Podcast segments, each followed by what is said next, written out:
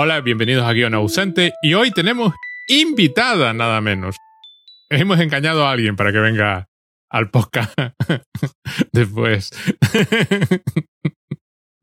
Hola. Hola. Después de un año. Después de un año, Marta MM, que no sé lo que es MM. Marta M. Mata. Me mata, muy bien. Y es autora de un corto, y por eso está aquí. Habrá hecho muchísimas más cosas, pero yo la conozco por esto, que se llama 10 y 9, autorretrato con herida. Que no voy a intentar explicar de qué va, lo vas a explicar tú. Yo tengo que explicar de qué va. Sí, cuéntase un poco. Bueno, es que cuando cuentas de qué va el corto, a la gente se le quita las ganas de verlo. Es un corto que además empieza muy bien porque no te enteras de qué va como hasta pasados dos minutos aproximadamente, que es cuando te pega el bombazo y te da una torta en la cara. Es uno de esos cortos. Es un corto eh, documental. Es un corto documental, efectivamente. Naturalista, no, no lo sé. Tú que sabes, la gente que sabe de arte podrá decir si es o no. Es un corto, es un corto documental atípico. Más allá del tema en el, del, que, del que trata el corto en sí, eh, yo creo que lo realmente potente del, del corto del documental de Marta es eh, formalmente cómo está planteado. Podría haber sido un corto eh, o un documental de, bueno, pues, de unas personas contando pues, una, una desgracia, ¿no? El corto eh, como bien dice Marta, pues si contamos un poco la, la premisa, pues mucha gente se le puede dar, quitar las ganas de, de verlo. Vamos, vamos a las cosas claras. El corto tiene, ¿cuánto dura? Veintipocos minutos, ¿no? 25 minutos. 25 minutos. Puedes ir a verlo inmediatamente, no pasa absolutamente nada, te damos permiso. En los comentarios del, en, lo, en la descripción de este episodio está la dirección en YouTube, está en YouTube, lo puedes ver ahora mismo. No, ahora está cerrado. No, no, no, no, no se puede ahora. Eso me estaba comentando. porque no se puede ahora. Porque me la ha comprado Filmpix. ¿Quién te lo ha comprado entonces? Eh, Filmpix, pero que es una plataforma que la lanzan en España el 18 de diciembre. Ah, muy bien. ¿Y eso? Pues tenía una distribuidora canaria que se llama 104 Digital Distribución y les pregunté si podía entrar en filming. Yo sé que yo sola por mis medios no voy a entrar en filming, entonces hablé con ellos y me dijeron que filming está saturada y que les había llegado una oferta de esta plataforma que es nueva, todo es novedoso, no sabemos cómo va a ir, pero bueno. Y han, metido un paquete de 59 cortos, esa distribuidora. Ajá. Muy bien. Qué noticia tan interesante. 18 de diciembre, ya. Sí, y además te dan un mes de prueba. Y hay trabajo de, de toda Europa, de Estados Unidos, everywhere creo. Bueno, este, este episodio no va a salir antes del 18 de diciembre, con lo cual es perfecto. Podremos, Podremos poner el podremos enlace, y enlace. aprovechar el mes de prueba y decir que Eso, ent- entren a ver. Pero lo que no te hemos contado que en este podcast no creemos en los spoilers. Ah, Entonces es una cosa en la que no. Aquí lo contamos creemos. todo. Hemos puesto el enlace a. ¿Cómo se llama la plataforma? Perdón. pues yo no sé ni si la va a encontrar, espérate. Se llama Film, es que es muy, muy rara, espérate. Se llama Filmpix, pero te va a a mí me cuesta encontrarla. No importa, habremos encontrado el corto y habremos puesto el enlace. No hay ningún problema. Vale, si no, os lo paso yo. Sí, Ya está. perfecto, perfecto. Pero no creemos en los spoilers porque nos gusta hablar de las películas sin pensar en si nos hemos pasado o no hemos pasado. Así que nos da absolutamente igual todo. Entonces, menos mal que no. O sea, que no creéis en los spoilers, que puedo decir de qué va y todo. Eh, ¿no? Puedes contar Sí, sí, absolutamente sí, sí, sí, todo. todo, todo. Eh, el público está advertido ya. Le hemos Ah, insistido en que vaya a verlo, con lo cual, para adelante. Vale. Eh, a ver, ¿por qué empieza así? ¿Qué? ¿Por qué empieza así el corto? ¿Por qué empieza en plan patada y bofetada? Estaba, está guionizado que sea así. Sí. Porque, bueno, fue mi trabajo de fin de grado, de fin de carrera. Mm. Y mi tutor del trabajo de fin de carrera es el director de tesis de, de Paco. Y le comenté, oye Agustín, que quiero hacer un corto con esta temática. La cara que me puso era de, ¿qué? ¿Cómo? Eso no lo va a querer ver nadie, eso es horrible, eso es muy down. Y, contándole mi infancia un poco, eh, para quien no lo sepa, el corto va sobre la muerte de mi hermano mayor. Pues le empecé a contar mi infancia y algunas cosas y Agustín se reía. Eh, y yo le dije, pero yo Agustín, pero sí, esto es muy dramático. Me dice, pero es que lo cuentas de una manera que me hace gracia. Y digo yo, bueno, vale, pues vamos a meterle humor. y bueno, eh, le, metí humor. Y de hecho estaba planteado así. Y yo creo que eh, sin pretensión de nada, ¿no? Porque estaba grabado con pocos medios, con una DSLR. Y hace cinco años ya que lo grabé. Eh, yo creo que ese comienzo me cierra las puertas de muchos festivales porque habrá seleccionadores que digan, pero esta colega que me está contando aquí su vida, pero mm, ¿se cree que tiene algún interés o algo? Yo creo que eso pasa más de una vez. Yo te voy a decir lo, eh, lo, que, lo que yo vi la segunda vez que lo vi, ¿no? Lo vi la primera vez cuando Paco me lo, me lo dio y lo vi hará un par de semanas cuando planteamos que íbamos a grabar definitivamente, ¿no? Lo volví a ver. En el minuto 4 hay una referencia al fulcrum de Roland Barthes. Y ese fue el, sí. al puntum, exacto, al puntum.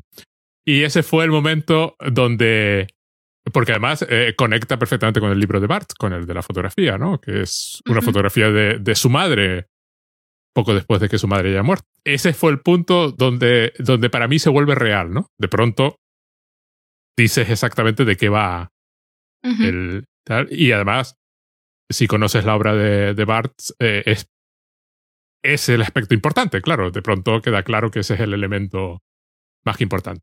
Y además hay un comentario de que tú, tú naciste por tu hermano. Sí, porque, bueno, nací por mi hermano. Eh, al parecer era un niño muy sociable, era hijo único, tenía ya, bueno, pues una cierta edad. Y él quería siempre tener mascota o tener hermano. Mi madre, la mascota, dijo, bueno, venga, le compró un pez. Y el pez le duró lo que le duró. Y cuando se murió el pez, mi hermano lloró muchísimo. Entonces mi madre dijo, perro ni de coña, vaya. Esto no puede ser. Eh, y decidió tenerme eh, cuando ya mi hermano tenía nueve años. O sea que la diferencia de edad era bastante alta y al parecer me querían poner otro nombre, pero él eligió el mío, entonces más o menos sí, podemos decir que estoy aquí por él. Tu hermano muere con 10 años. Ese es lo que se cuenta en la historia, ¿no? sí, yo nací en febrero de 1993 y en mayo de ese año le comunican a mi madre que tiene un linfoma con un grado de peligrosidad alto y además fue una cosa muy salvaje, digamos, porque ya cuando mi madre estaba enferma, en 2015, que fue cuando realicé el corto, el oncólogo que la trató había estado en el caso de mi hermano y era compañero de mi madre del colegio. Mi madre tenía miedo de que, bueno, yo digo que mi familia es la familia del cáncer, ¿no? Cuando alguien viene a pedirme dinero para investigación, le digo, mira, yo lo siento, aquí hemos sido todo cobayas, Así que no más. Porque cuando tú estás haciendo el, corto, tú estás ya en el proceso de hacer el corto, tu madre de repente le, diagnostican es estas cosas que ocurren muchas veces en los documentales, que eh, el, autor, el director está haciendo una historia y de repente en la realidad se mete dentro de, la historia, además, pues con un problema, además el mismo que tuvo, similar, como tú dices, del cáncer. Y eso, eso está reflejado en el, en el Sí, el segundo punto de giro. Ahí metido, metido así. Pues que yo estaba en la consulta de, de, allí de oncología con mi madre y le dije al oncólogo que si me tenía que hacer alguna prueba genética, yo qué sé, es que yo de, yo de ese tipo de cosas no entiendo, prefiero no entender para hacer según qué cosa. Y me dijo el hombre, no, porque, bueno, sí, el cáncer de mama, ok, a lo mejor tiene algún componente genético, pero a tu hermano lo que le pasó es que el virus de la mononucleosis le mutó. Y eso solo pasa en niños. En un. Me dijo un porcentaje que era como que en el 99% de los casos no pasa nada, pero en un 1%, a veces, a lo mejor el porcentaje me lo estoy inventando, ¿vale?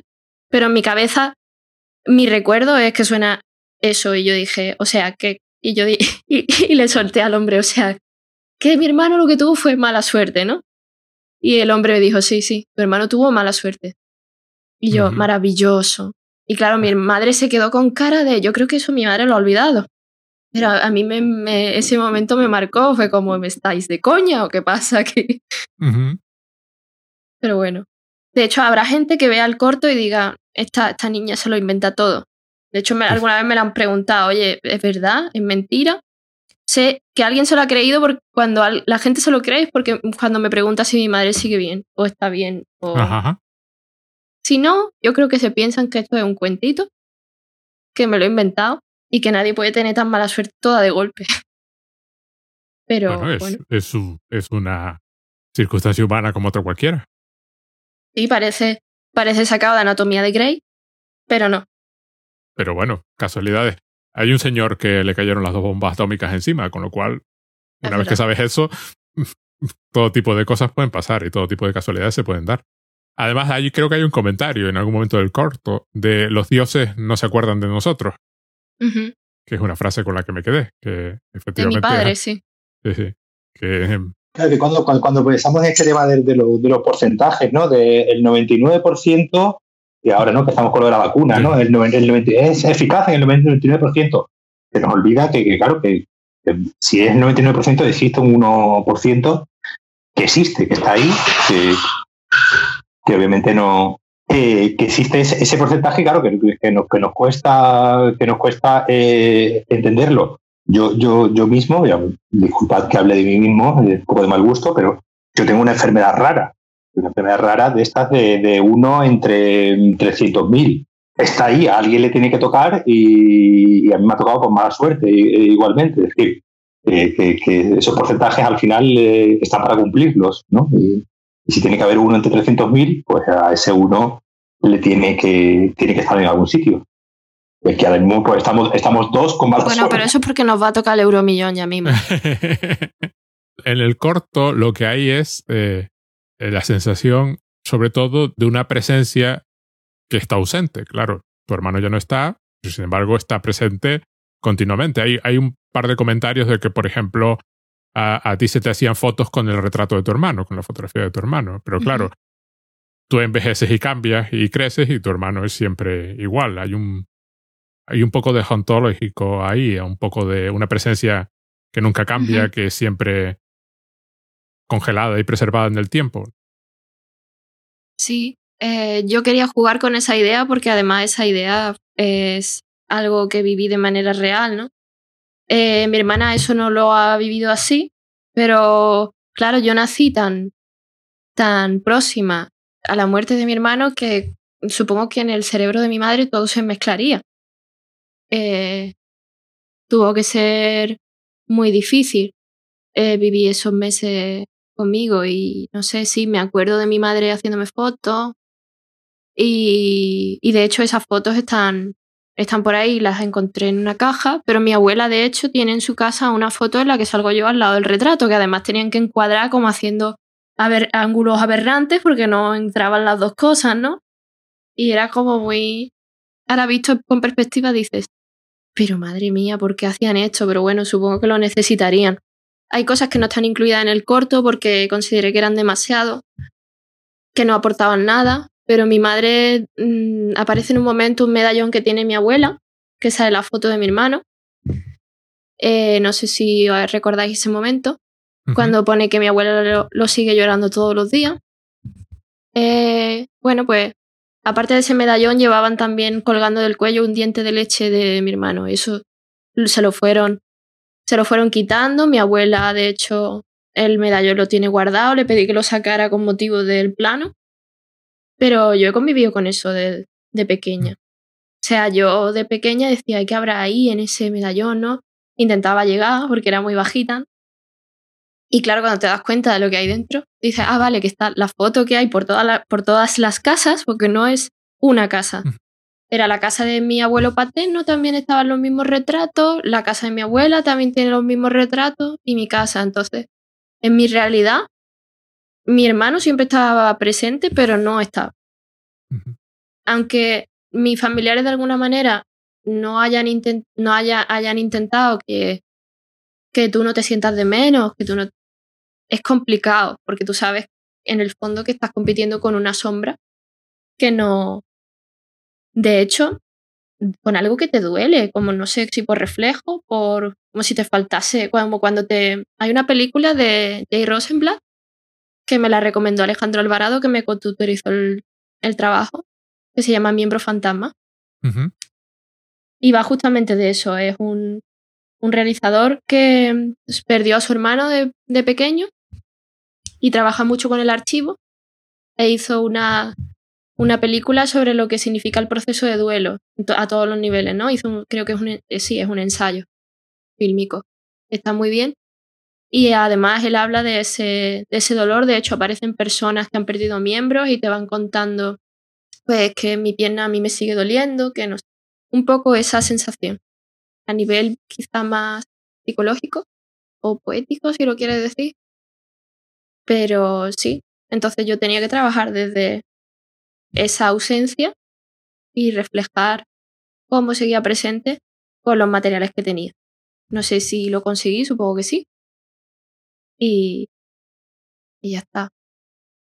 Una cosa también muy, muy interesante del, del corto es que, más allá de, de, la historia sí, eh, dramática, al principio tú comentabas el tema del, del sentido del humor. Es decir, eh, tú decides contarlo con, digamos, con gracia, ¿no? con desparpajo, y también usando eh, tu propia cinefilia, es decir, tu propio, tu propio amor por el cine, eh, con, con Nani Moretti, ¿no? por ejemplo, como, como uno de los, de los referentes en este, en este cine de, ¿no? que tú eres un poco también eh, especialista, ¿no? este cine del yo, de, de, de, hablar ¿no? de, uno mismo, de usar las, las propias experiencias para también yo creo que trascenderlas, ¿no? Y, ir más allá del, del, propio personalismo, ¿no? Del propio personalismo de este, de este cine. También, ¿no? También de, referencias a, a, Godard, ¿no? En el, en, el, en el cortometraje. ¿Por qué decidiste un poco meter todas estas referencias cinéfilas eh, tuyas? Digamos que un poco se desmarcan del tema eh, principal. bueno, os comento. Primero, yo creo que se estructuró y se hizo así porque si os fijáis en las primeras películas de muchos cineastas, están muy apegadas a, su cinefilia, eh, por un lado, y por otro lado están cuestionándose mucho cómo se construye el relato. No sé si, si habéis visto Todos sois capitanes de Oliver Lache, que es su primera película también, y si la analizas, y bueno, él también lo dice, ¿no? Que él se estaba mucho cuestionando cómo se construye una imagen, cómo le llega esa imagen al espectador. Y yo creo que es algo de lo que adolece mucha gente cuando empieza, ¿no? Está muy pegada a, la escuela. Y en esa escuela están esas referencias.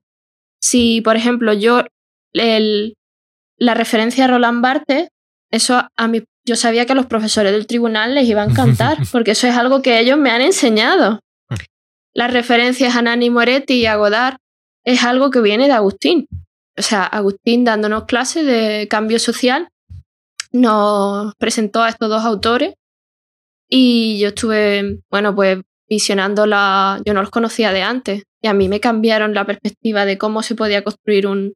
De hecho, si veis los, los créditos finales, en los agradecimientos aparecen eh, Godard, Moretti y Alan Berliner. O sea que es también una manera de reconocer a los maestros y de ejercer, bueno, a mis maestros, más que a los maestros universales, ¿no? Y de ejercer algo que no está reconocido en el audiovisual, que es el derecho de cita. Y lo que yo justificaba en la memoria del proyecto es que a través de esas citas yo, aparte de descontextualizar ciertos mensajes, etcétera, y asimilar o acercar mi película a las suyas, lo que hacía era volver el relato más universal. Y no, porque si veis hay, hay algunas citas, por ejemplo, de, de, esta película de Nadir Lavaki de Y ahora dónde vamos, que es esa cita que hablan en, bueno, no sé qué, idioma es, ¿vale? Hasta yo no sé qué idioma hablan en el Líbano. Supongo que árabe. Bueno, pues esa, en esa película hay una mujer que, que, que pierde a su hijo y, es, y ella se enfrenta, ella es católica, ¿no? Y se enfrenta a la Virgen y le dice, pues lo que aparece citado en, que tú tienes a tu hijo todavía en brazos y mi dolor qué, etcétera, cómo puedes, en fin, que era una manera de universalizar el relato y también de construir algo que le podría gustar al profesorado y hacer algo y hacer algo que la industria no te permite hacer. Eh, es ah. citar. De hecho, no saqué el corto, sí, lo hice en 2015 y no salió hasta 2018 porque uno de mis temores era que viniese, hombre, Nani Moretti no, pero que viniese, yo qué sé, alguien a meterme una demanda por derechos de autor. Cuando lo subiste a, YouTube, eh, ¿te saltó en algún momento algún tema de copyright? Los planos no son lo suficientemente grandes ni están colocados de forma que, que, YouTube los identifique. Están, están, quiero decir, si sacas a Nani Moretti en la tele, creo, creo, que es cuando te sale, ¿no? Sale bailando y tú sales bailando, ¿no?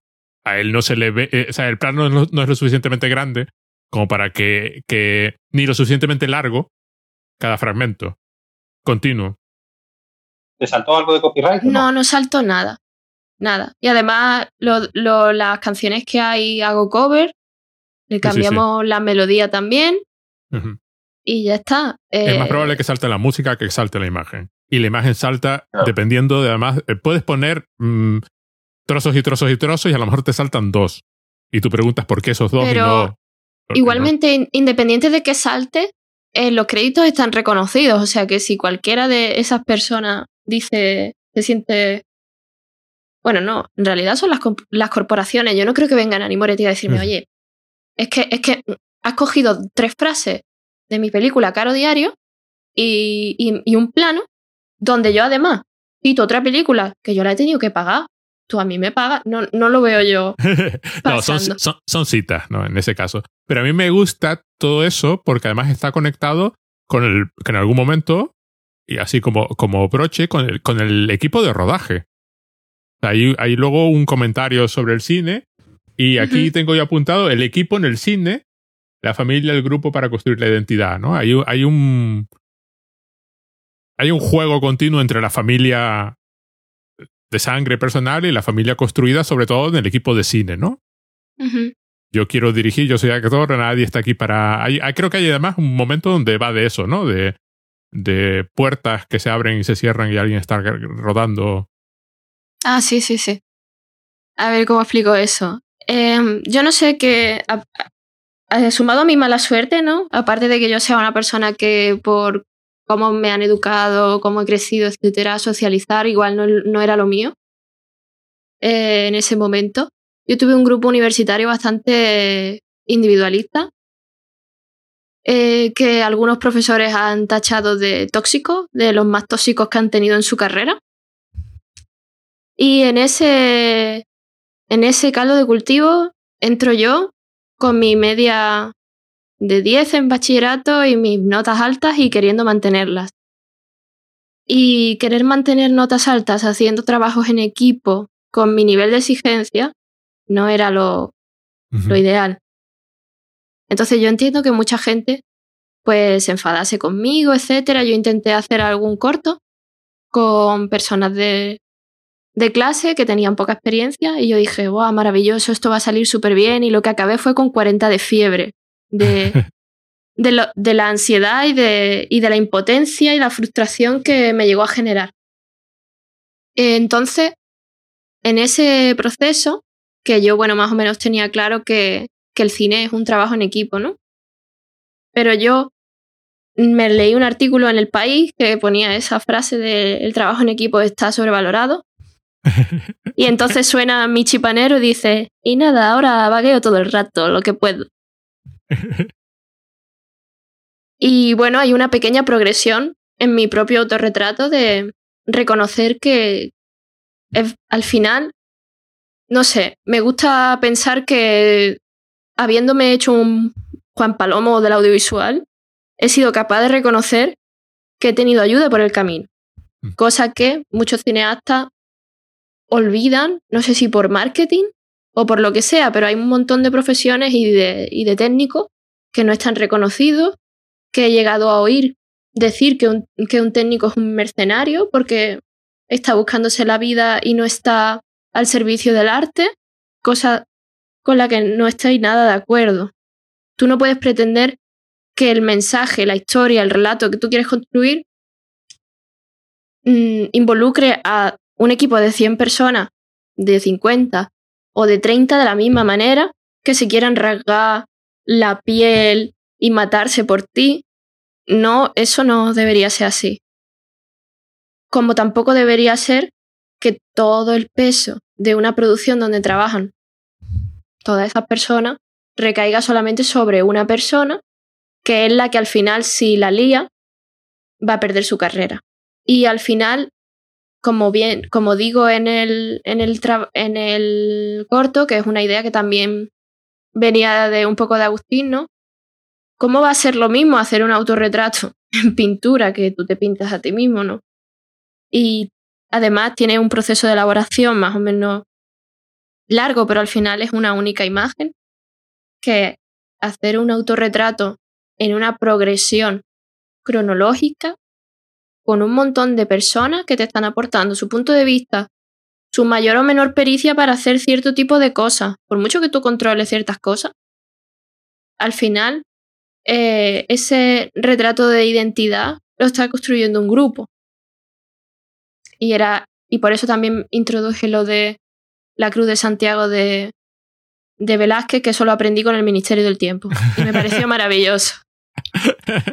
Al hilo, al hilo, al hilo que, de, eso, de eso que dices, me, ha recordado una, una, conversación que tuve una vez con, con Blanca eh, Maquimono, que tú ah, conoces, Pedro, eh, que ya te he dicho que tenemos también que invitarla un día a hablar con, con nosotros. Ella ya se nos cae el público porque ya hace abstracto total y absoluto, pero bueno, sí.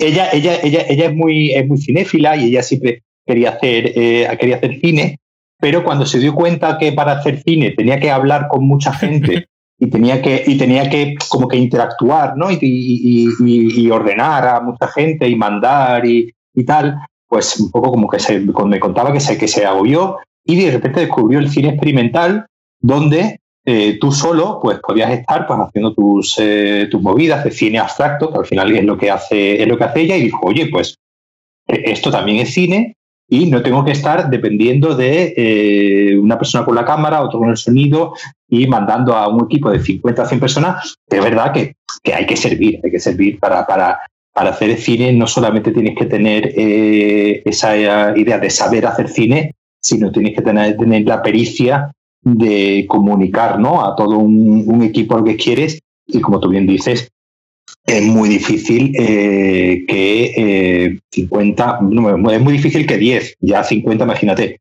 se involucren de la misma manera y, tengan ese, esa pasión o ese nivel de, implicación por lo que por lo que están haciendo. Al final es lo más, es lo más complicado del cine, ¿no? esa idea de, que es un trabajo que aunque sea un, la idea del, autor, ¿no? Que siempre se está, que siempre se pone en cuestión en, el cine, hay mucha gente, hay mucha gente aportando muchos sus puntos, sus puntos de vista y al final es lo que lo hace, es lo que le hace un arte más, eh, más difícil. Bueno, yo creo que, que, lo más comparable es la arquitectura, ¿no? Donde eh, sí hay un arquitecto que se sabe quién es, pero claro, ha habido 200 albañiles eh, poniendo, poniendo piedras y cada uno dejando, y eso es muy habitual, ¿no? También en, las catedrales, donde eh, el, albañil, un albañil gracioso, pues de repente ponía una, pues una muesca, una figurita, una, una cara donde no correspondía y se descubría años después.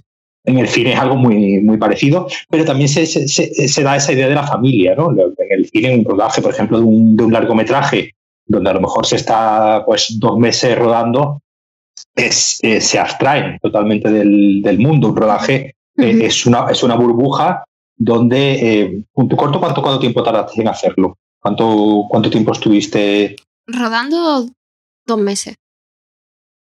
Dos meses, pero dos meses, dos meses con... Sí, con parones. Y aparte que tiene imágenes de, de distinta calidad porque algunas son de una cámara anterior que tenía también de SLR más, eh, es que tiene imágenes de entonces y de antes. Entonces es un corto que tú nunca sabes la temporalidad que tiene exacta que tiene la imagen, ¿no?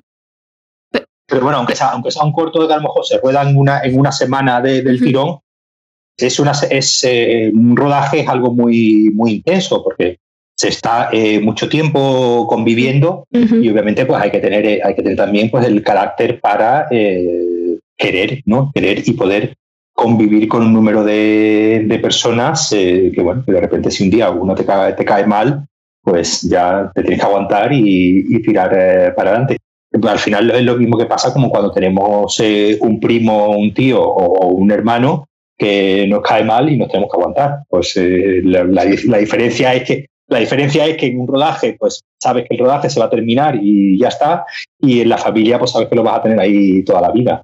Pero bueno, más o menos la, idea es muy parecida. En el corto, la ah, tengo aquí una nota que no, que no soy capaz de interpretar del todo, porque lo escribí en su momento y ahora he olvidado a, a qué se refiere.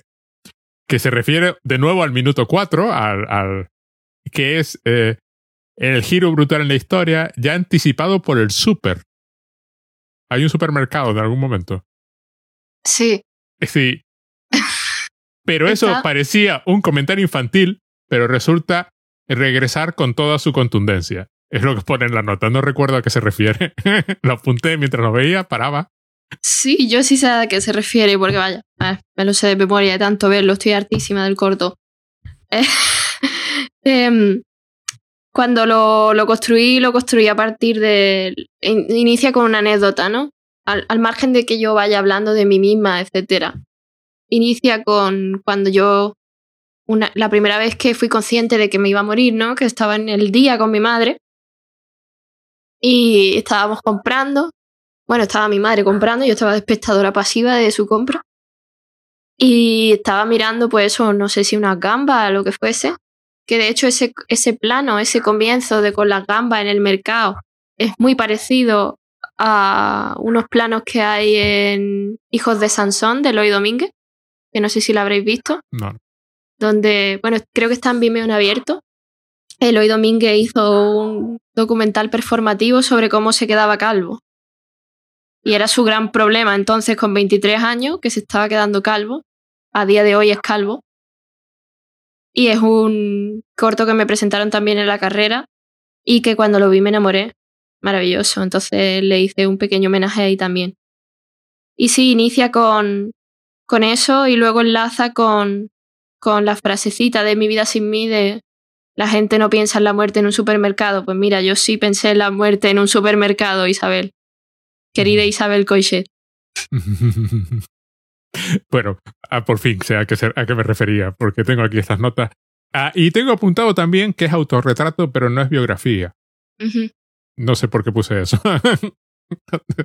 Esto lo escribió otra persona, como si alguien me hubiese mm. pasado notas de... No, pero como yo sí sé a qué te puedes referir, hay un pasaje donde salen unos cuantos autorretratos de pintores y algún retrato sobre, o alguna imagen sobre el duelo o sobre una madre que pierde un hijo. Y hay una voz over de Godard que dice autor, eh, autorretrato, no autobiografía.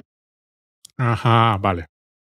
Em, eso viene del hecho de que para Godard no es posible una autobiografía cinematográfica, porque el cine se construye en, en y desde el presente. Cuando tú estás grabando, Tú no puedes volverte a un momento anterior con tu cámara y, registrarlo. Y aparte, en la, en la palabra tienes una libertad y una posibilidad que no existe en, en el vídeo. Y supongo que, que, me refería a eso, ¿no? A la imposibilidad de desarrollar un... Además, ¿cómo vas a hacer una autobiografía cinematográfica si ni siquiera has terminado de vivir?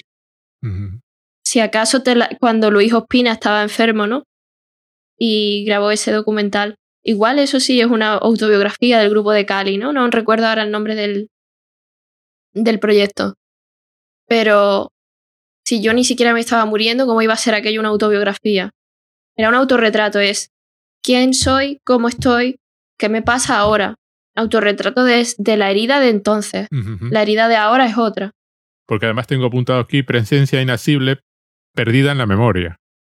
De nuevo sigo sin... O sea, eh, eh, esta sí que entiendo más fácilmente a qué me estoy refiriendo. La presencia inasible es la de tu hermano, que claro, está completamente y absolutamente perdida en la memoria.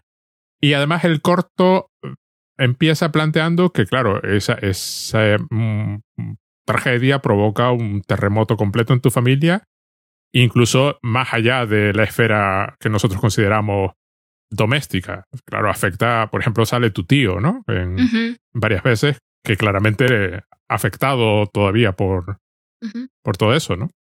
Sí, de hecho hubo familiares que les, les propuse aparecer y no quisieron aparecer, así que yo agradezco infinitamente a los que dijeron que sí. Mi tío no era uno de ellos, eh, de hecho, pero me acompañó al sitio donde estaba enterrado Mario y bueno, pues me empezó a contar, bueno, él me llevó en coche, me empezó a contar su versión y se empezó a romper delante de mí y le dije, Tito, lo siento, pero tú tienes que ser un personaje de esta película porque es que el título me lo da él. Es una herida que si no la toco no me duele, pero en el momento que mi mente la toca, y eso lo dice él al final. De hecho, yo sabía que se iba a llamar 19, ¿vale? Porque mi hermano nació y murió en 19 y además su santo también en el 19 y es un número que en mi familia está como sacralizado. La lotería se echa al 19. En fin, ese tipo de cosas tenemos, tienen, ellos tienen su subcultura alrededor de, de la figura de mi hermano, ¿no? De alguna manera. Y, y bueno, de si, en realidad si la veis, la entrevista de mi tío, la yo no sé quién dirigía ahí, dirigía él. Porque sales tú, ¿no? Eh, en, en la, en Es la que si veis ese testimonio, él eligió el sitio, él eligió to- eh, cómo, el valor de plano. No es que eligiera el valor de plano, pero tal y como era el sitio, la cámara no se podía plantar las piedras con el trípode. Ujú. O sea, sí, s- a lo mejor sí, pero hubiera sido un peligro para el equipo, hubiera caído al agua, lo que fuese. O sea, que él eligió en realidad el valor de plano, que la cámara estuviera lejos. Y con la óptica que había, pues ese era el valor que daba. Y él eligió que yo tenía que estar a su lado, saliendo en cámara, aguantando el tipo. Porque me costó, porque eso fue una conversación de dos horas en las que tuve que aguantar, pues no derrumbarme, porque había muchas informaciones que obviamente con que seas un poco empática y además siendo parte de tu historia ya te... Entonces aguanté como pude ahí la... montando, montando esa entrevista no sé cuántas veces lloraría. Ujú. Porque él te, él te exigió que, que salieses con él en Sí. el plano. Tenía que Él- hablarle a alguien, ¿no? Exacto, él no podía salir solo en el plano. Además, eso le ocurrió también a mi abuela, que cuando la empecé a grabar, eh, le planté la cámara delante, le empecé a hablar y mi abuela se echó a llorar. Y volvió a llorar. Y claro, entre eso y que yo tenía una fecha límite de entrega, yo decía, bueno, pero es que mi abuela tiene que salir, si de hecho yo en mi guionización de la voz del principio, digo, mi abuela tiene 85 años, tengo que hacer algo pronto me refería a eso, ¿no? A, bueno, pues ya que lo tengo que hacer, el proyecto fin de carrera que sea de esto que lo que llevo toda la vida intentando sacarlo de mí, ¿no?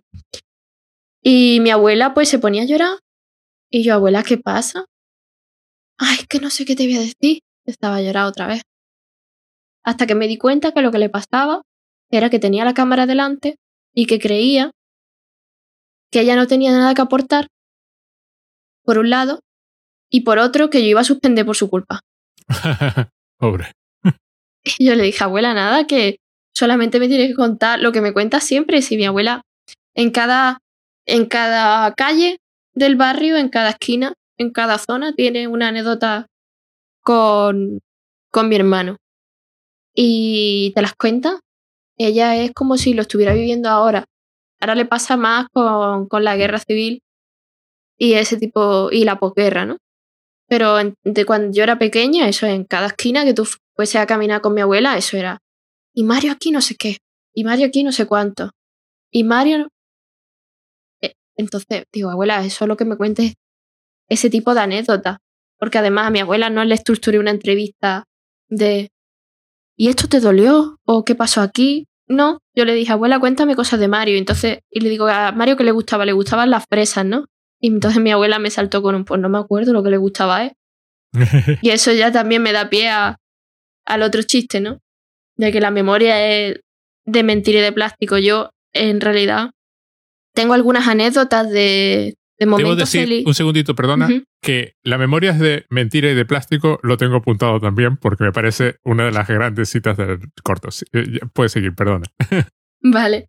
Que mm, eh, tal y como son, o tal y como somos como familia, o como nos interactuamos entre nosotros, creo que tendemos a magnificar lo trágico y le quitamos mucho peso a los momentos felices. Entonces, para mí que me contasen una anécdota positiva de Mario era complicado. En mi mente, mis recuerdos fabricados por mí misma a partir de lo que me cuentan, es todo cuando estaba enfermo, cuando estaba enfermo, pero es que ese niño vivió nueve años antes de la enfermedad. ¿Dónde están esos nueve años de mi hermano? ¿Qué han hecho con ellos? Se lo, se lo han arrancado ellos mismos. O no le dieron tanta importancia y no se les ha quedado grabado en el cerebro.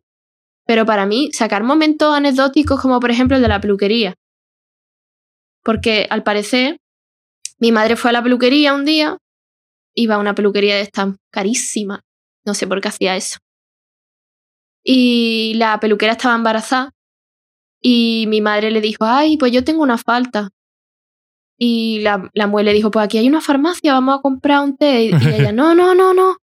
Claro, entonces después mi, mi hermano se dio cuenta de que estaban celebrando, que mi madre estaba embarazada y tal, y dijo, pues mi madre se ha quedado embarazada aquí en el mostrador de la peluquería.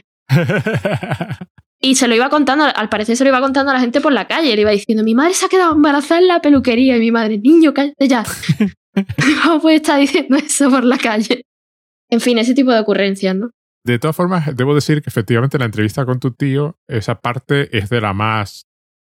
Es de, la, claro, porque uno entiende que el resto de los familiares, por ejemplo, tu madre, tu padre o, o, tú misma, claro, la, la, sensación, la sensación es más visceral y más de cerca. Pero con un tío, que, se, que es hasta un, un, grado más separado, es el, el tipo de emoción que expresa mm, transmite, claro, no es necesariamente en el grado que esperas, con lo cual transmite muy bien la importancia. Quiero decir, es, es la que es, es la, la, parte que solidifica, eh, que no hemos dicho el nombre de tu hermano, tú lo has mencionado varias veces, pero se llamaba Mario, y es la que es la que lo planta como, como sistema de referencia de toda la familia, es la que te lleva a pensar, claro, no afectó al núcleo, afectó a todos, absolutamente a todos.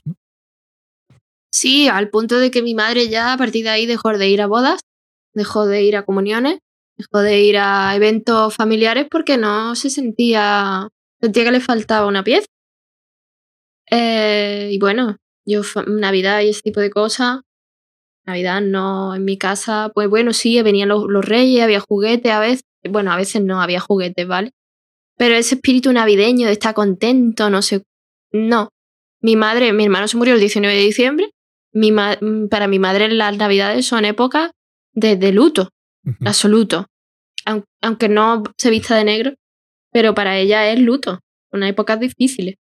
Y pasan los años y pasan 20 años y ese, eso sigue inamovible, igual un poco menos intenso, pero no son épocas buenas.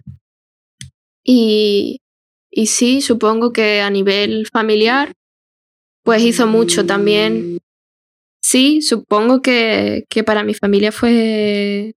Yo, yo creo que mm, ver a un niño morir y sobre todo pasar una enfermedad larga, sabiendo que el final no va a ser de cuento ni bonito, te tiene que, cambiar por dentro mucho y se, tienen que remover muchas cosas porque no, no es fácil.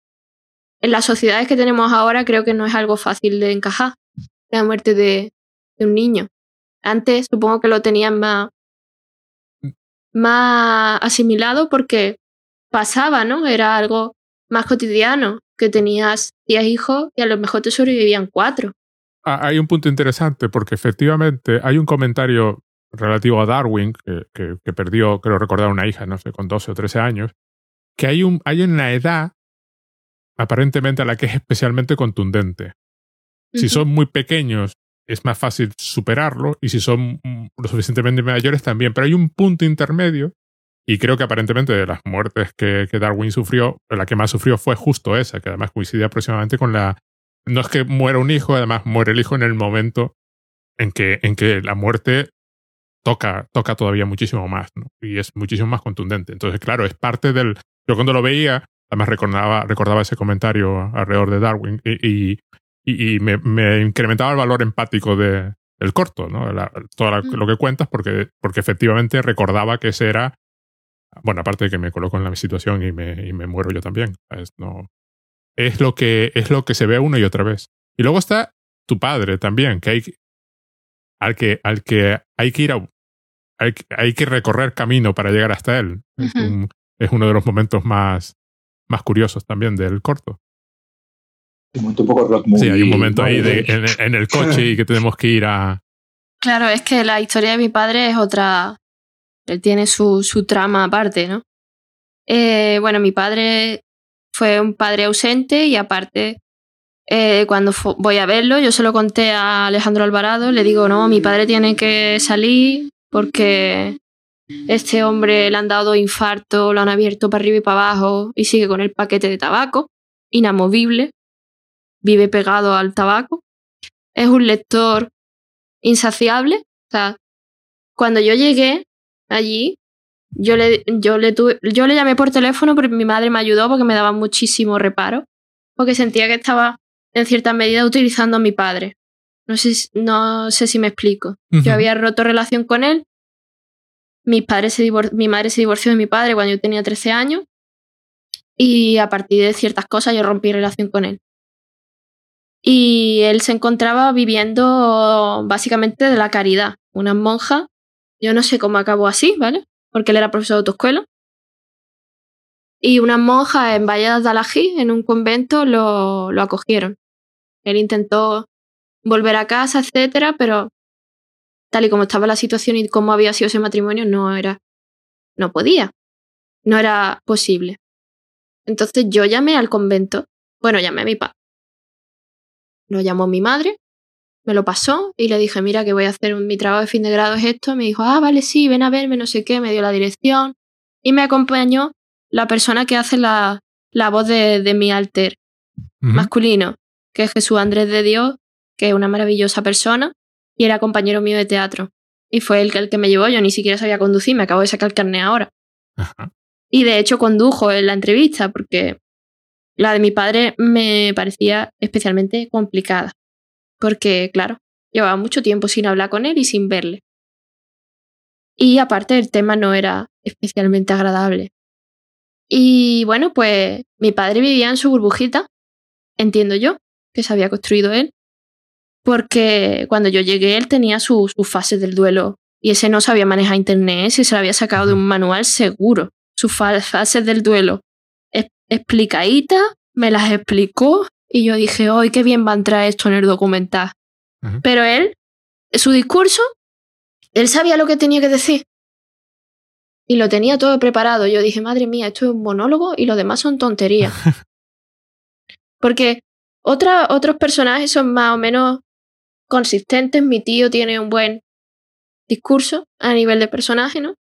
Pero mi padre era otro mundo. De hecho, el quien me hizo el cartel, que fue Saul West, se lo volvió a ver varias veces y me dijo, ¿tu padre está loco? Y digo yo, mi padre está interpretando un personaje de, yo qué sé, él está en su, en su mundo y está bien, ¿no? Pero realmente mi padre también había tenido eso de, de ver la lucecita del final del túnel, ¿no? Cuando estuvo en coma, que fui yo a visitarle. Al final salió del coma porque era una persona con muchísima suerte para ciertas cosas. Y entonces supuestamente aceptó la muerte de mi hermano. Y yo dije, madre mía, madre mía, el relato que, hay, que me ha montado este hombre aquí. Y bueno, fue un, un regalo que me hizo mi padre. Porque realmente yo no sé hasta qué punto él se creía lo que me estaba contando. No sé si me entendéis. Yo sí, sí, sí, estaba delante de él y diciendo, este hombre se está contando aquí la mentira del 15 para él solo. Porque la necesita para seguir. Y además, él seguía con, su, con las monjas, sus obsesiones. En mi casa, en casa de mi madre hay 80.000 libros, porque él era socio del círculo de lectores y venía todos los meses a traer libros y por las noches se las pasaba en vela leyendo. Y allí estaba, en el despacho ese que le hice la entrevista, tenía todas las estanterías llenas de libros. Estaba leyendo entonces un libro de Séneca y yo dije, mi padre, yo me quedé tranquila, dije, mi padre está de bien, está haciendo lo que él quiere, leer libros y fumar. Está divino. Y me quedé muy tranquila. Y otra anécdota que os puedo decir al, al respecto de eso es que tal y en un rótulo pone que si no hubiera hecho este proyecto probablemente no habría vuelto a verle. Y eso es cierto, porque el día que mi madre termina el tratamiento del cáncer, mi padre se muere. Ah, lo siento. Gracias, yo lo tengo ya asimilado. Pero en, aquel momento dije, no puede ser, tío. Estas coincidencias del universo a mí no me gustan. Pero bueno. Y luego hay otros dos personajes muy curiosos, porque bueno, siempre cuando, cuando, cuando, cuando hablamos de películas, siempre temo dar a entender ah, que, que, la película es lo que estamos comentando, que no es la película no es lo que estamos comentando. el, corto es una experiencia propia de por sí y es un corto construido por una persona que sabe de cine, de construir cortos y que, y que tiene muchísimos, muchísimos juegos, como ya comentó Paco, pues por ejemplo con el propio historia del cine y con ciertos referentes cinematográficos y con citas y con literatura y con cambios continuos. Pero hay dos personajes que me llaman muchísimo la atención. Uno es tu hermana, que, que, que se niega a salir y, y, y, lo que sale es su negativa a salir. Y luego hay hay, hay una niña que te interpreta a ti, ¿no? De pequeña. sí, Que es otro personaje también muy, muy curioso que me gustó, me gustó mucho. Aparte de, de ti que sale, pero bueno, eso ya se sabe que sale, ¿no? ¿Tu hermana por qué? ¿Porque se negó a, a salir? ¿O, qué razón No me dio ninguna, tampoco tenía que darme ninguna. Eh, ella no quería estar delante de la cámara, no quería participar, pero sin embargo ella fue a la que le permití ver las entrevistas íntegras la entrevista de mi padre no la ha visto nadie íntegra.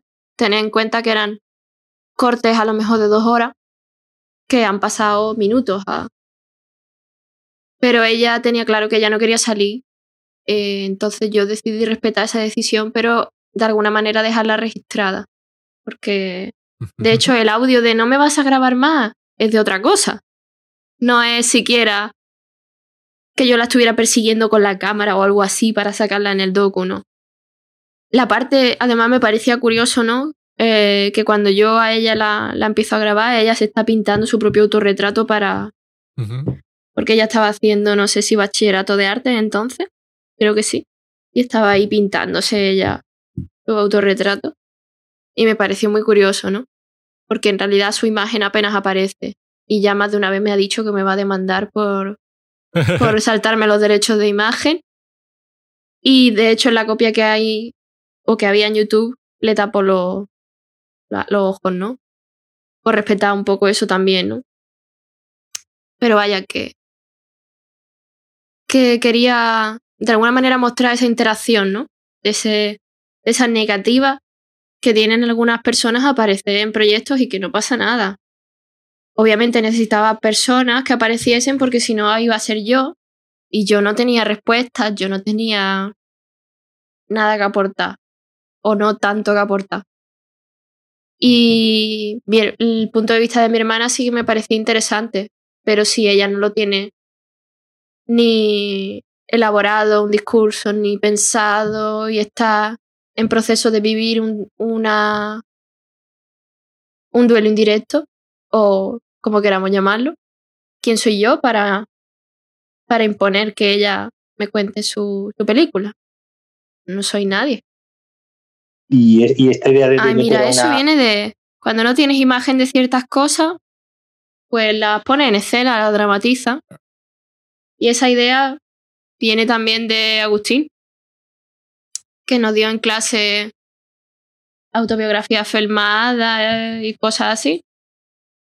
Y vi que en, que en Porto de mi infancia eh, Oliveira utilizaba un actor para interpretar pues, que, le interpretaba a él, ¿no? Entonces me, me acogía esa idea también, porque es un autorretrato que juega mucho al escondite al principio. Y eso está, esto es adrede. Yo no aparezco, primero no aparece siquiera mi voz. Muchas personas me han llegado a decir que eso porque si mi voz es mejor que la de Jesús, que parece un locutor de radio. Y digo yo, pero es que es adrede, es un recurso construido. Y me interesaba mucho ese juego de, máscaras porque en realidad tú nunca sales tal y como tú eres delante de la, de la cámara, sobre todo si lo estás construyendo tú. Siempre juegas un poco a, al escondite, a, a, a la exageración, a ocultar los rasgos que de ti no te gustan o aprovechar esos rasgos que no te gustan para hacer los recursos de humor. Eso también. Si habéis visto Mapa de Siminiani, el, el, el, muchacho en esa película, tú dices, madre mía, madre mía, los dramones que se montan solo en su mente. Pero es una construcción de personaje. Y a esa niña la conocí grabando un corto para, para un compañero de clase, que es el que aparece al final poniéndole el micro a, bueno, quitándole el micro a mi tío, que es Antonio Arjona. Y esa niña era prima, segunda de Antonio Arjona. Y acabó toda su familia en un piso de la Unión ahí para grabar tres planos. Y yo dije, madre mía. mi madre y mi abuela se fueron de la casa.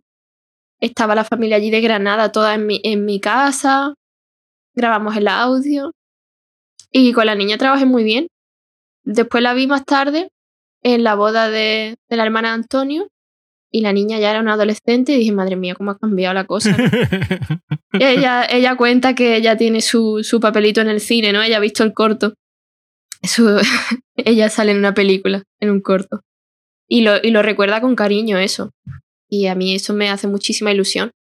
Y claro, yo hay ciertas cosas que lo de la Virgen, lo de la Virgen tiene mucha más potencia. Si hay alguien escenificándolo que sí te lo cuento. Uh -huh. Sí, sí. Tam también está hiperbolizado, yo no me ponía. Era, no saltaba contra la cama con tantos peluches, no había tantos peluches, pero bueno, un poco esa representación, ¿no? Y lo del retrato igual. Eso lo hizo ella muy bien también. Lo de mamá, ya está. No quiero más retratos. Uh -huh. muy bien. Y nada, fue eso. Eh, escenificar ciertas cosas de las que no tenía imagen. Sí, Aunque pero- luego aparezca el retrato, ¿no? De esas fotos en las que aparecemos doble, ¿no? Además, eh, un, un comentario curioso que se hace en alguna ocasión sobre ti cuando eras pequeña era, se comenta lo seria que eras. Era, lo cual encaja muy bien con el tema de la película, claro, parece, parece una reacción más, ¿no? Que no sale Vale. nunca sonriendo, ¿no? En ninguna Sí. fotografía. Que, te- que no te lograban pillar, ¿no? Hay, una, hay unas escenas rodadas en Disney, en Disneyland París, puede ser, no, no recuerdo. No, no sé dónde es, porque me llevaron a Barcelona cuando era Ah, pequeña. Barcelona, pues sí. pero muy pequeña. Y yo me acuerdo de ir detrás de trenes, de, de maquetas de trenes gritando adiós. Eso es lo único que recuerdo. Yo no sé si fue por. Hombre, obviamente que todo el mundo esté con cara del greco cerca de ti, con cara larga, llorando, te tiene que afectar.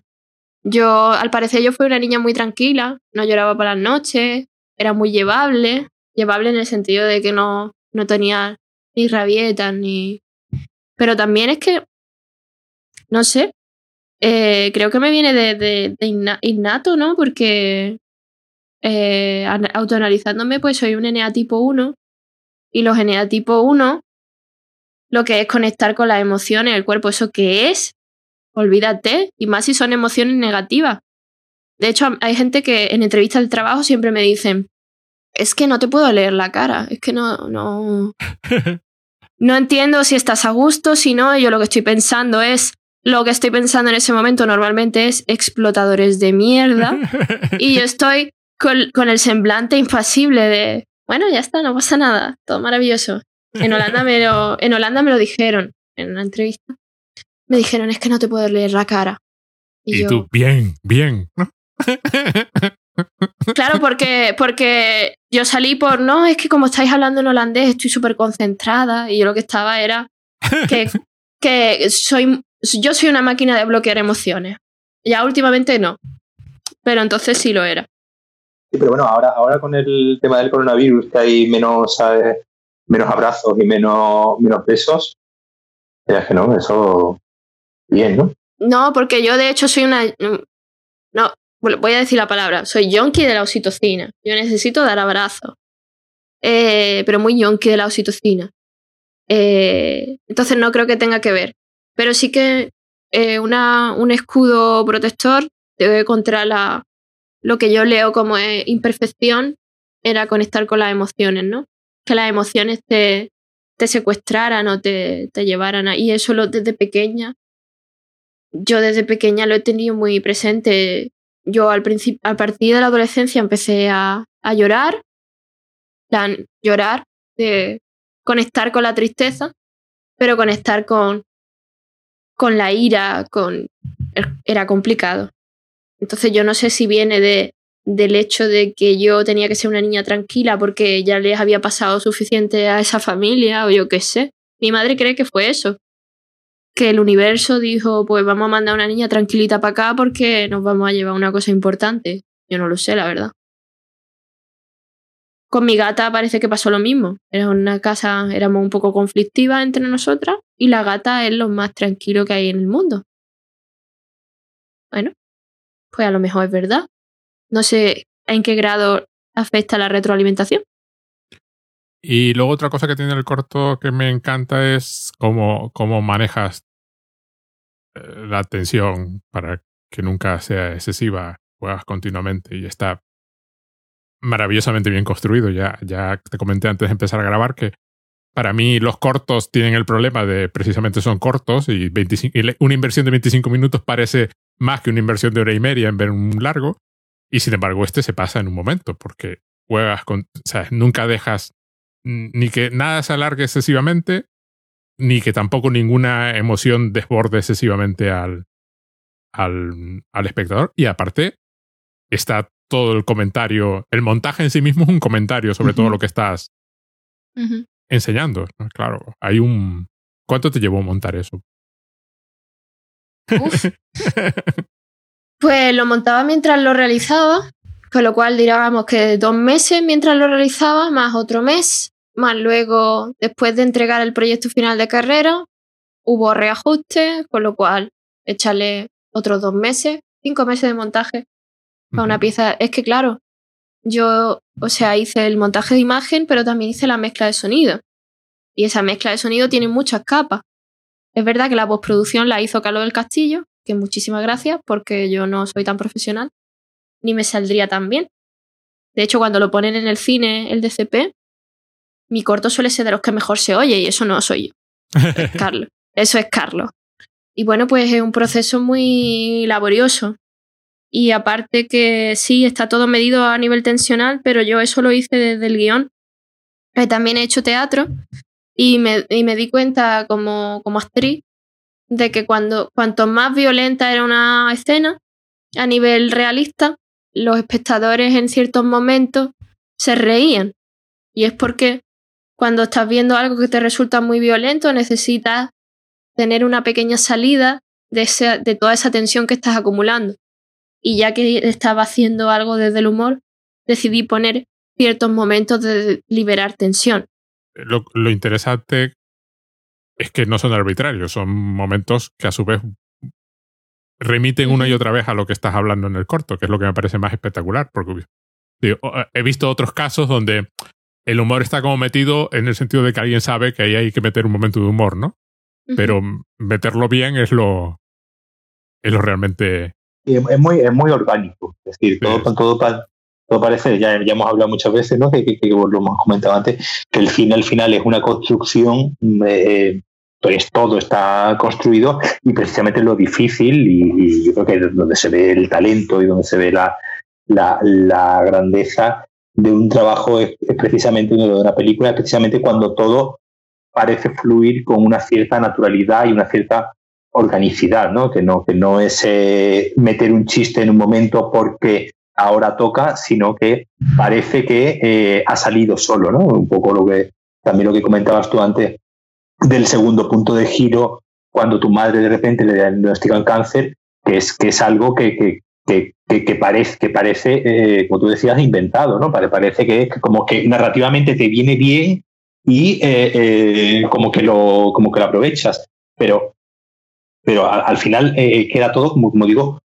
con una organicidad que es es muy difícil, pero yo creo que también ahí es donde está la magia de, no sé, la magia de, del arte, de, ti como artista, como, como directora, para que, para que eso quede con esa, con esa fluidez y que yo creo que es lo realmente, lo realmente difícil.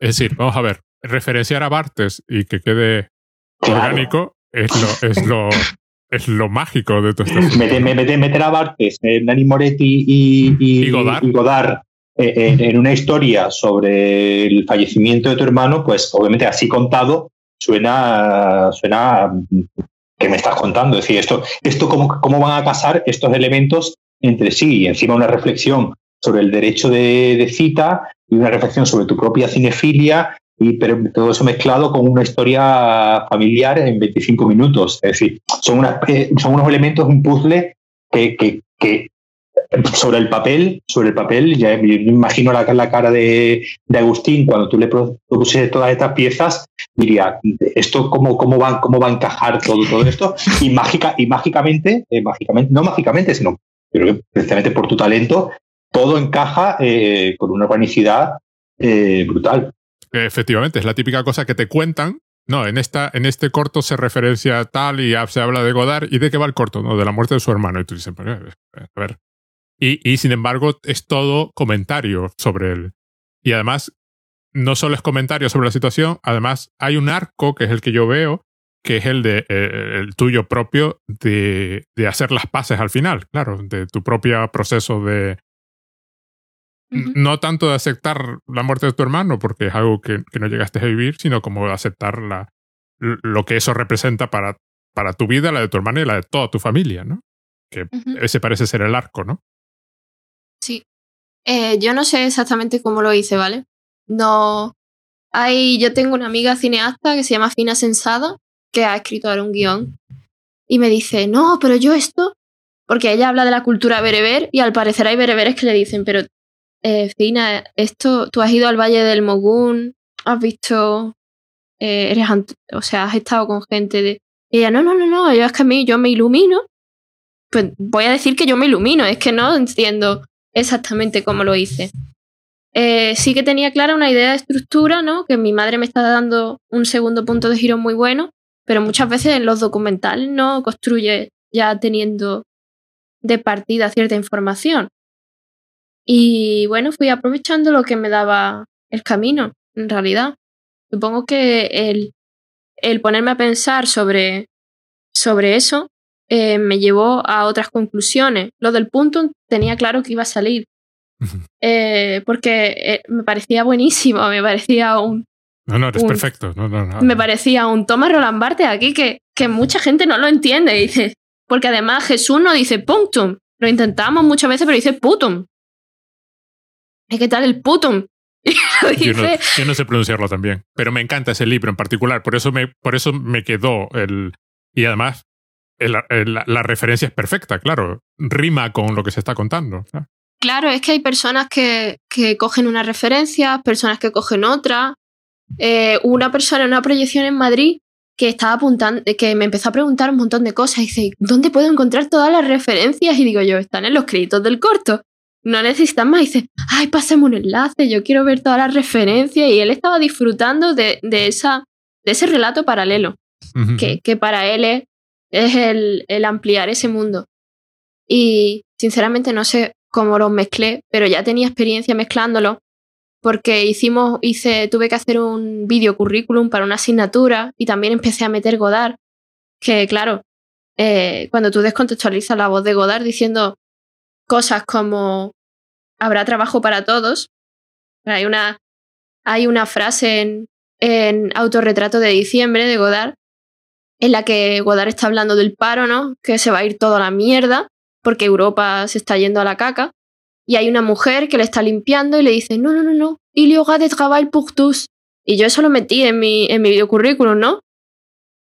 Y ya tenía experiencia haciendo eso. Y aparte, desde, desde, desde los 13, 14 años yo empecé a montar mis AMV en casa, que son vídeos, yo me ripeaba películas de manera un poco ilegal. No, me las compraba en DVD y luego las ripeaba.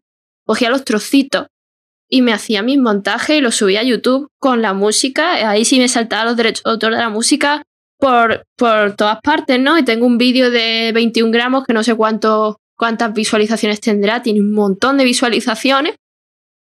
Y luego me topé en la carrera con que mis compañeros me decían, ah, eso no, eso no, eso no sirve para nada.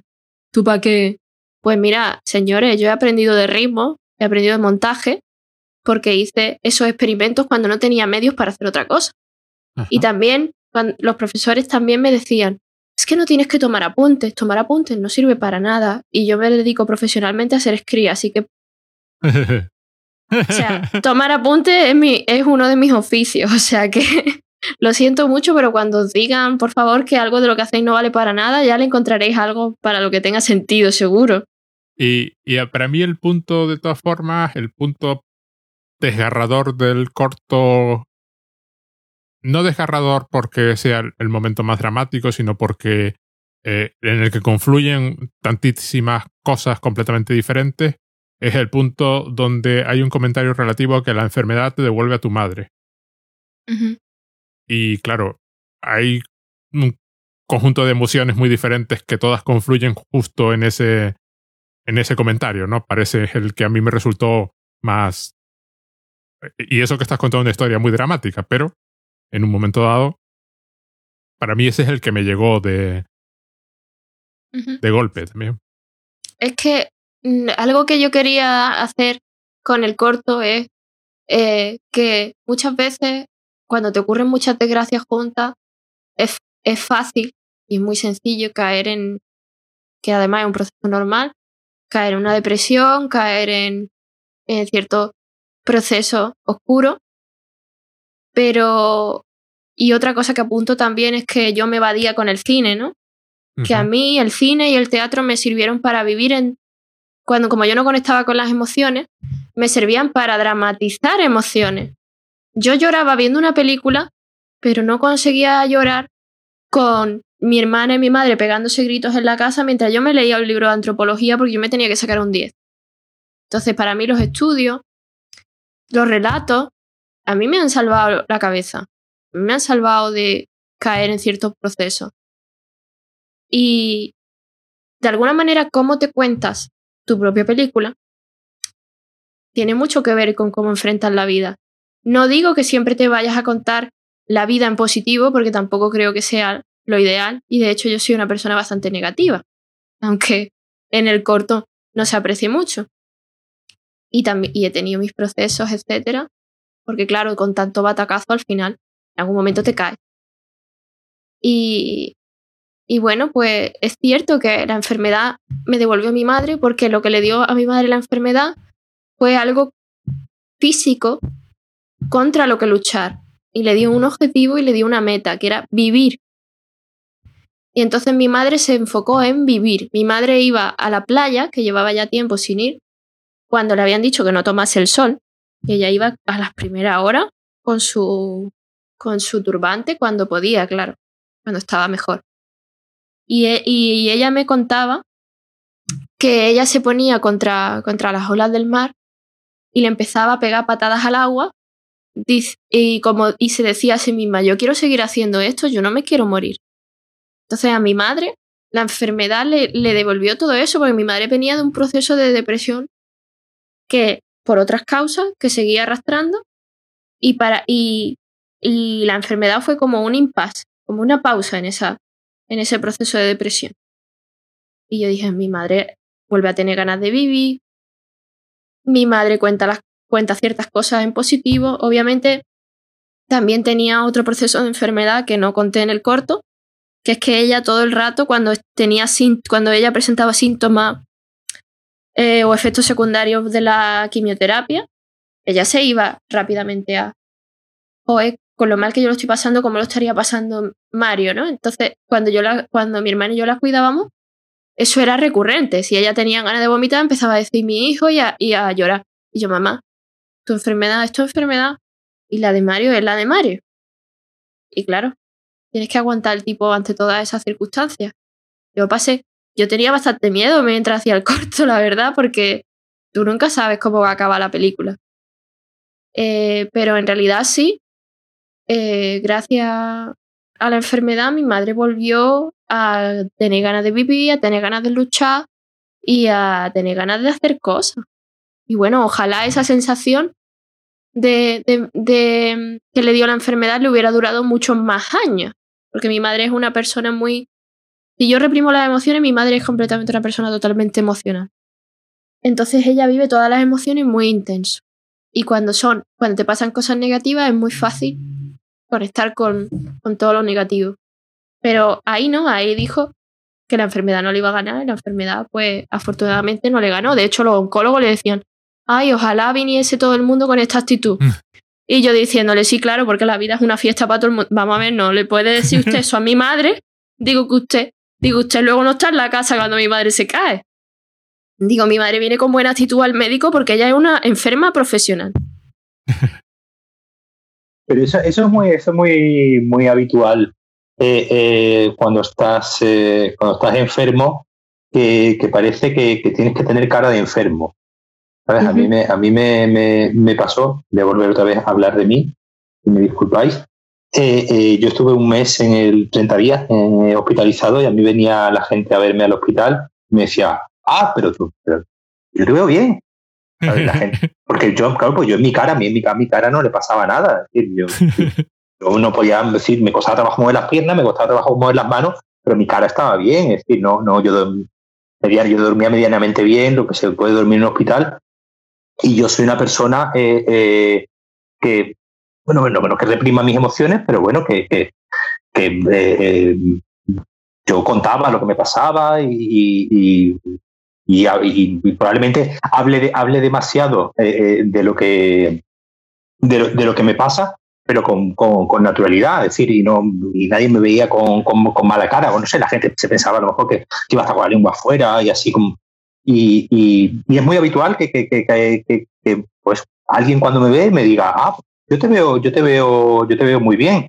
Claro, es lo que yo tengo no, no, no es, digamos, es, es algo invisible. Decir, a mí si me duelen las piernas, tú no, tú no lo ves y, no, y no lo notas y no. Y, puedo notarlo, pues que estoy incómodo sentado, pero poco, poco más. E, esa, esa idea de, de, qué bien te veo, de, ah, pues yo te veo muy bien, eh, yo, a mí, a mí me, me, jode mucho, me da mucho coraje, porque yo creo que muchas veces la, lo que debería ser es, preguntar cómo estás antes de, antes, antes de eh, suponer que porque tengas eh, buena cara o porque tengas incluso físicamente buen aspecto, yo siempre he tenido buen, aspecto físicamente, no, no he estado en ningún momento demacrado, eh, da por hecho de, a mí yo llego a hablar con gente por teléfono y simplemente por a, dos minutos me dice, ah, pues te veo muy bien. Y bueno, pero, ¿qué espera? Que esté, que esté llorando por las esquinas y, y, todo el día de, de bajón. Yo si, estoy de bajón, pues lo, estaré yo por mi cuenta, pero no, yo, yo no soy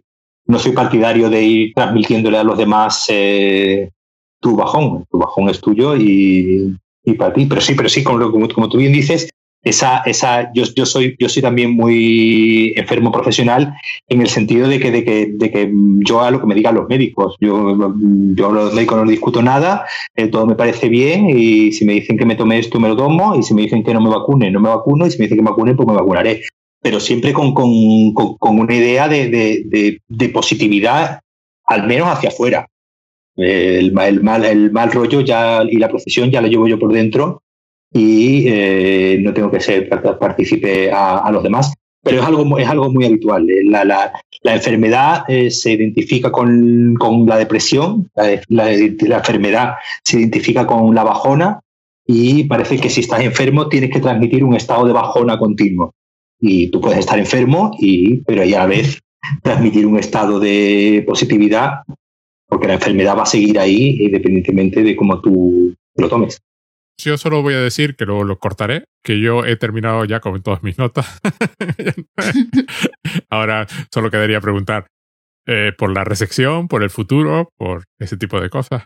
También haríamos el pequeño comentario final de qué bien, si la intención era universalizar la historia, qué bien universalizada está. Es una historia dura, complicada y sin embargo... Muy accesible. Transmite accesible, se transmite y queda perfectamente clara y evidente y, te puedes meter en ella.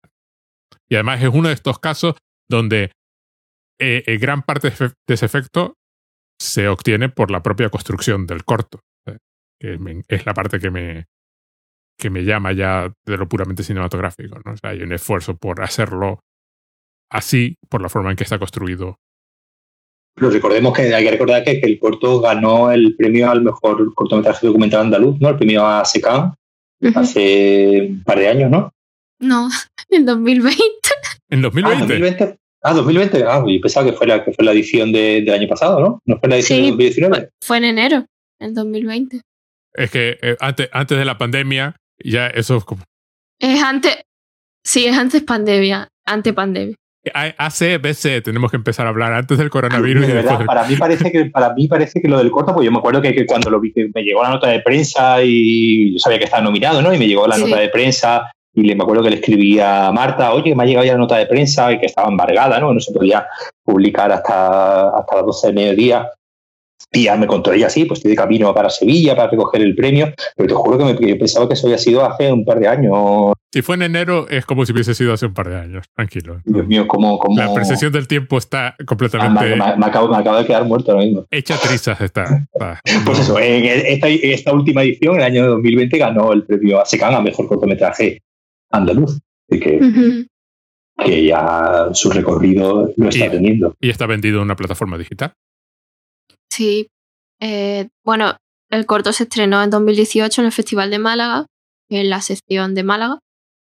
Y después, en 2019, volvió al Festival de Málaga a través de Mujeres en Escena, que es una muestra de cine de mujeres, y, me y le concedieron, junto a Paloma Peña Rubia, porque al parecer el jurado no sabía por quién decidirse, entonces dieron dos vinagas, y una era para Paloma Peña Rubia, para su trabajo en, creo que era Sangre, la película que salía Mario Casa, o no, lo mismo me lo estoy inventando el título, lo siento, Paloma.